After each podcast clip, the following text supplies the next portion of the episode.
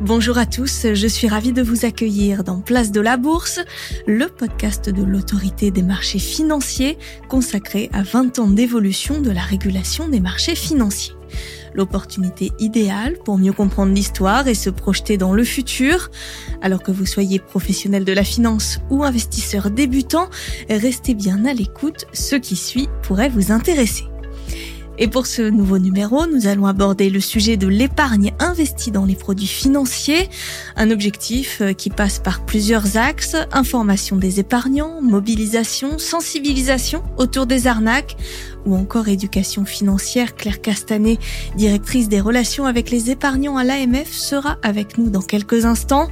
Elle nous expliquera comment l'AMF remplit sa mission de protection des épargnants. Mais avant, sachez que la protection de l'épargne est l'une des trois grandes missions de l'AMF, une mission qui s'est vue changer d'ampleur en 2010 avec la création de la direction des relations avec les épargnants.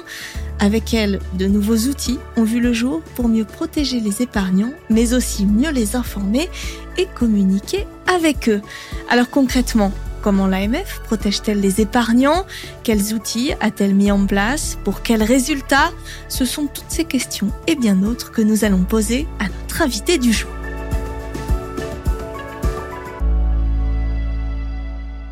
Bonjour Claire Castanet. Bonjour Joanna. Je rappelle que vous êtes euh, la directrice des relations avec les épargnants à l'AMF. Est-ce que vous pouvez nous présenter brièvement les missions de cette direction de l'AMF et plus généralement cette mission de protection des épargnants? La protection des épargnants est une mission clé pour l'autorité des marchés financiers et toutes les directions y concourent. Ce qu'apporte la direction des relations avec les épargnants et leur protection, c'est l'écoute des épargnants et c'est vraiment ce qui a révolutionné l'approche depuis 2010, notamment par notre centre de relations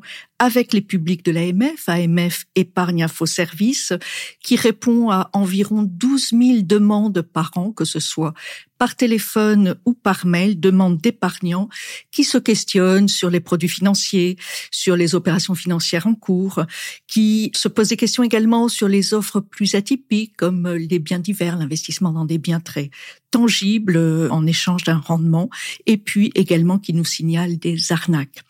Donc ce centre de relation avec les épargnants, avec les publics de l'AMF, nous permet d'identifier ce qui est commercialiser à un instant T et donc aussi de détecter les offres frauduleuses.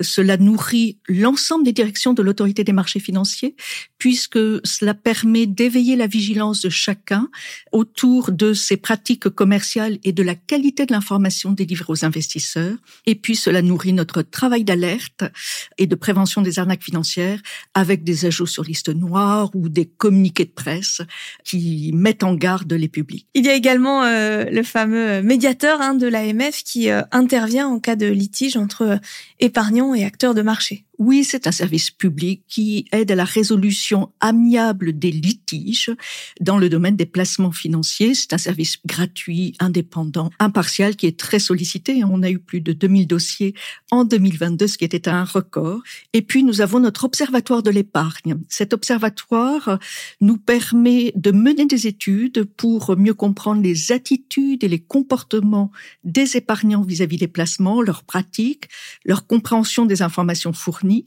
il s'articule autour d'un baromètre annuel de l'épargne de l'investissement, d'un suivi des investisseurs particuliers actifs en bourse tous les trimestres, et puis d'études comme des visites mystères en agence ou en ligne, pour observer dans les conditions réelles ce qui se passe dans la relation entre le conseiller et son client. Et enfin, nous menons des tests consommateurs sur les informations réglementaires, les avertissements qui sont adressés à l'ensemble des épargnants. Donc ça nous permet à la fois de mieux orienter notre action de supervision, mais également de nourrir nos travaux de régulation, que ce soit au niveau national ou au niveau européen, dans les négociations pour les futurs textes européens. J'ai l'impression que cette euh, direction des relations avec les épargnants a vraiment répondu à un réel besoin, notamment de tous ces épargnants. Et pour ça, vous avez mis en place différents outils. Hein, on en parlait euh, en introduction. Est-ce que vous pouvez euh, nous en présenter quelques-uns? Oui, l'information des épargnants est essentielle à nos yeux. Et cette information, elle passe par un espace dédié sur le site de l'AMF où ils peuvent retrouver une kyrielle de contenus pédagogiques très variés, des guides, par exemple, sur les frais, sur l'épargne salariale, sur les opérations en bourse ou la finance durable, des vidéos des infographies qui permettent d'aborder des sujets pas toujours très faciles pour les épargnants comme le rendement, la performance, le risque et toutes les grandes notions pour savoir comment bien investir un lexique. Souvent, on dit que le monde financier jargonne, donc euh, il est important de donner les clés de compréhension de ce vocabulaire. Et puis des simulateurs, par exemple sur les frais, pour comprendre l'impact sur le rendement de l'épargne. Nous venons de lancer un nouvel outil pour les épargnants, un nouveau service qui s'appelle Mon Zoom Épargne et qui permet d'avoir une vue panoramique de toute son épargne personnelle et à partir de là de mieux comprendre sa répartition en fonction de la disponibilité, du risque, de l'horizon de placement, éventuellement d'ajuster, de diversifier. Nous avons également un MOOC qui est un cours gratuit en ligne que nous avons monté avec l'Institut national de la consommation et qui permet effectivement de se former en prenant le temps et c'est assez ludique avec beaucoup de, de vidéos. Donc comme vous le voyez, notre objectif c'est vraiment de donner à l'épargnant tous les moyens pour choisir ses investissements en connaissance de cause. Tous ces contenus sont ouverts à tous les utilisateurs de votre site ou est-ce que euh, il faut absolument euh, avoir déjà euh, épargné pour y avoir accès? C'est ouvert à tous, chacun en fonction de son état d'esprit, du point où il en est dans ses connaissances, trouvera des niveaux relativement simples ou des niveaux beaucoup plus complexes puisque nous devons informer le très grand public, mais également par exemple les actionnaires individuels qui ont déjà de l'expérience. Donc euh, on a une variété de niveaux et chacun y trouve son compte. Il y a évidemment euh, un enjeu face aux escroqueries hein, qui se multiplient, notamment sur Internet. Oui, un véritable enjeu. Les pièges tendus par les escrocs combinent de plus en plus différentes euh, techniques manipulatoires, euh, combinent des usurpations, donc il faut être très très affûté. Pour cela, nous avons créé un site web spécifique, AMF Protect Épargne, qui permet de faire un autodiagnostic et puis de vérifier si le site, la société ont été placés sur une des listes noires de l'AMF ou fait l'objet d'une mise en garde. Et puis également de vérifier si la plateforme vers laquelle on s'oriente est autorisée ou pas. Et là, ce sont les listes blanches de l'autorité des marchés financiers. Donc, notre objectif, c'est vraiment de rendre chacun autonome, pour bien investir et pour bien se protéger des arnaques. On vient de parler euh, de tous ces outils qui sont euh, mis euh, à la disposition des épargnants, hein, sur lesquels il y a évidemment un travail d'information et de sensibilisation qui est mené. Est-ce que vous intervenez également auprès des acteurs de marché Oui, c'est important puisque la relation commerciale, c'est une relation bilatérale entre un conseiller et son client. Donc euh, l'AMF euh, a développé la certification professionnelle AMF qui vérifie les connaissances minimales des conseillers, c'est essentiel. Par ailleurs, auprès des professionnels de la place financière, nous faisons une restitution des visites mystères, mais également des études de lisibilité, ce qui leur permet également de pouvoir s'ajuster et progresser, s'améliorer dans la gestion de la pratique commerciale. Et puis, sur des populations plus vulnérables, par exemple comme les seniors, nous avons travaillé avec notre homologue, l'ACPR, pour euh, regarder quelles étaient les problématiques qui se posaient, comment on pouvait réduire les risques de mauvaise commercialisation. Et avec euh, la place financière, nous avons mené des ateliers en invitant chacun à développer la sensibilisation des conseillers autour du grand âge, à nommer un référent vulnérabilité et puis à renforcer les contrôles pour éviter tout risque de mauvaise commercialisation. Il y a aussi euh, l'émergence des réseaux sociaux hein, qu'on a vu euh, ces dernières années avec des acteurs, si on peut les appeler comme ça, en tout cas des interlocuteurs qui promettent euh, et merveilles à des jeunes peut-être un peu naïfs qui peuvent croire qu'on peut investir 100 euros et en gagner 10 millions sans rien faire et en restant derrière son écran. Comment vous faites avec ce public-là? C'est un véritable défi pour nous, hein, ces plus jeunes que l'on ne connaissait pas forcément. On a vu euh, un accroissement très net des nouveaux investisseurs euh, depuis le confinement, depuis la crise sanitaire. Et parmi ces nouveaux investisseurs, beaucoup de jeunes. Et beaucoup de jeunes qui s'informent auprès des réseaux sociaux.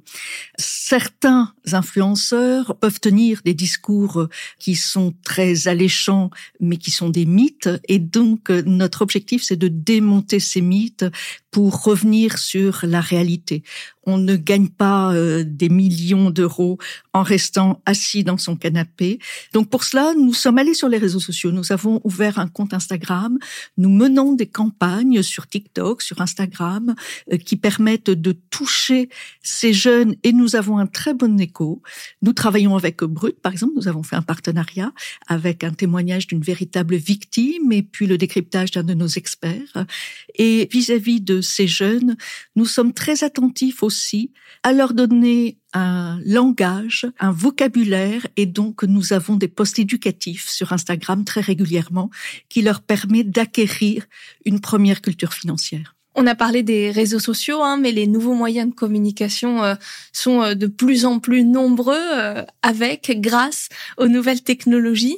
Est-ce que ces évolutions, d'une manière générale, représentent un défi pour vous? Bien sûr que c'est un défi. Le défi pour nous, ce sont des épargnants qui deviennent de plus en plus autonomes, quelle que soit leur génération d'ailleurs, et nous nous adressons à eux sur les réseaux sociaux, plus pour les jeunes, sur les canaux de télévision pour les personnes qui sont un peu plus installées dans la vie, sachant que leur point de repère bouge extrêmement vite.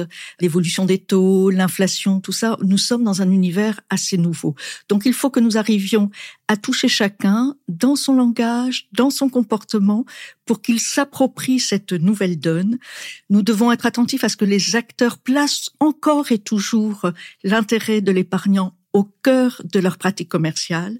Et une fois que l'on aura des investisseurs plus aguerris, ayant une meilleure culture boursière et financière, et des acteurs encore et toujours investis pour que la primauté de l'intérêt des clients soit leur boussole, la régulation aura bien avancé. Claire Castanet, quels sont les enjeux à venir pour euh, les prochaines années concernant euh, cette protection des épargnants? Nous sommes dans un monde de plus en plus digitalisé, donc cela signifie qu'il faut savoir non seulement développer sa culture financière, mais également sa culture digitale, notamment pour souscrire euh, en bonne connaissance de cause dans des placements financiers d'une part, et d'autre part se prémunir des arnaques. Deuxième enjeu, très certainement la finance durable, ou plus globalement une finance utile pour soi, mais aussi pour les enjeux de transformation de la société dans un mouvement qui nous pousse à une économie de plus en plus durable. Merci beaucoup euh, Claire Castanet pour toutes ces explications. On en sait un peu plus hein, maintenant sur la protection des épargnants. On se retrouve très vite pour un nouveau numéro de Place de la Bourse.